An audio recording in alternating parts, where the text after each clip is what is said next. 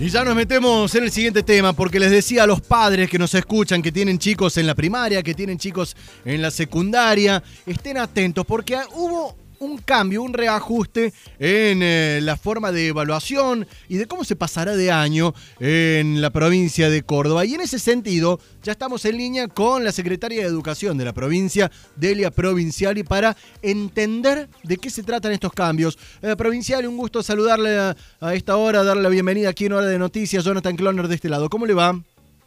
Buenos días, ¿cómo le va a usted? Muy bien, gracias.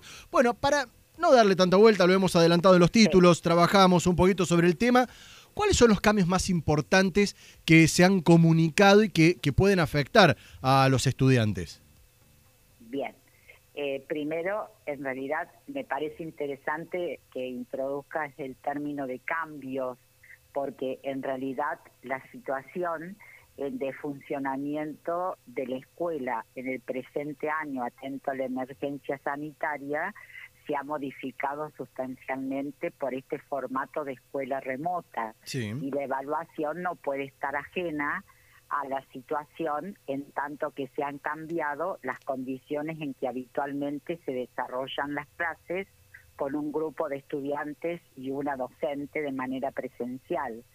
Pero es importante poder distinguir que tenemos dos, eh, eh, hay un tratamiento diferencial, depende de si hablamos de estudiantes que continúan en el sistema educativo eh, obligatorio, digo, los chicos que asisten de primer grado a quinto grado o los alumnos de primero a quinto año o sexto año en el caso de las escuelas técnicas, en ese caso eh, y producto de la reorganización que hemos hecho de los contenidos curriculares del presente año, mirando los que continúan en el 2021 y por supuesto seleccionando aquellos que son indispensables para poder avanzar en cada uno de los estudiantes, en eso vamos a utilizar una evaluación eh, parcial y al finalizar el año o hasta marzo del 2021,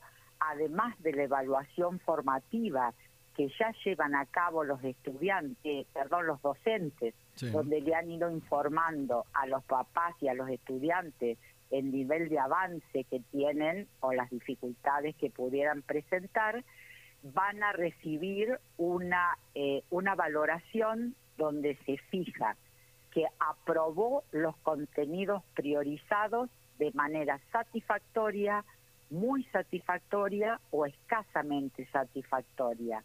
¿Y por qué esta valoración? Primero porque el docente que reciba al, niño o adolescente el próximo año tiene que estar sabiendo cuál ha sido su nivel de desempeño para poder presentarle una propuesta eh, didáctica que permita recuperar, en el caso que haya aprendizajes pendientes, completarlo en el recorrido del próximo año. Ahora, provincial su propuesta, sí. Consultarle sobre la cuestión esto de, la evaluación y de lo que se había confirmado ya hace un par de semanas, de que no iba a haber repitentes, de que todos los alumnos van a pasar de año. ¿Cómo, cómo se llega a eso? Digamos, a ver, cuando no es... cuando... pero, eh, sí, sí, pero te aclaro, te aclaro un punto aquí, porque por allí eh, se lee en clave todos sin ningún tipo de exigencia. Y en realidad, a ver, eh, hay una situación.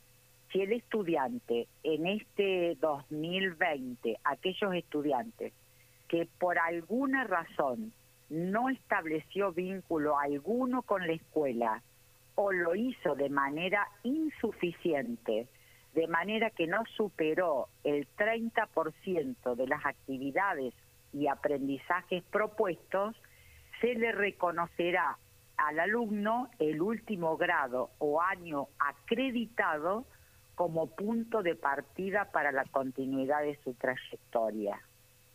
O sea, el estudiante para poder pasar al año siguiente debe haber dado cuenta de que ha hecho el esfuerzo de ir cumpliendo y por eso la categoría de satisfactorio, muy satisfactorio o este, o, hecho de manera eh, escasamente satisfactorio y además se le prolongan esos estudiantes hasta marzo del 2021, el periodo lectivo 2020, para poder recuperar los aprendizajes que han quedado pendientes. Aprovecho que la tengo en línea, Delia, para consultar una cuestión, porque he podido charlar con distintos docentes y no docentes de las escuelas, donde ya los están preparando y les están advirtiendo que por lo menos hasta julio del año que viene no habrá clases presenciales.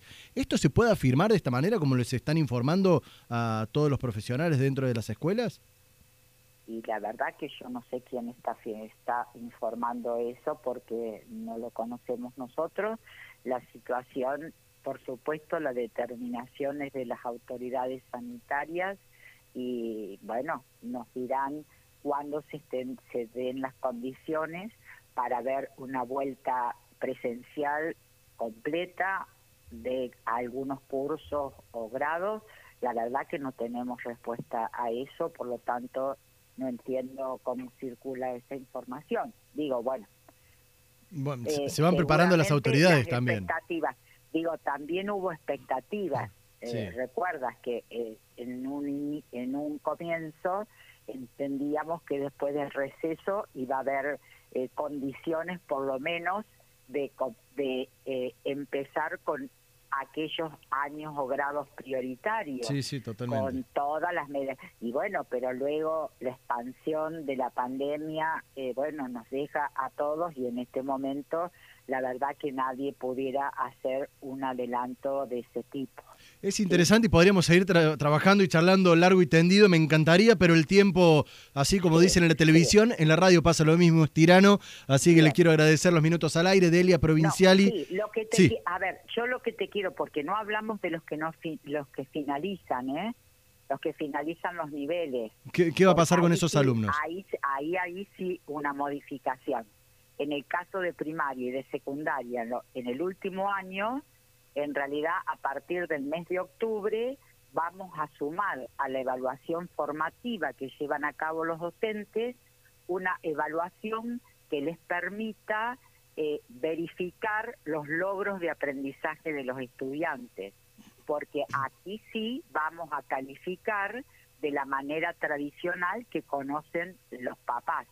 En el caso del sexto grado, con la evaluación de orden conceptual, donde se dice muy bueno, bueno, excelente, y en el caso de secundaria, la nota, que es lo que, por supuesto, conocen los estudiantes, y para poder lograr el título correspondiente, deberá aprobar todas las materias que son parte de la exigencia del perfil del egresado del plan de estudio que tenga el estudiante y que ese trayecto podrá llegar hasta abril del 2021.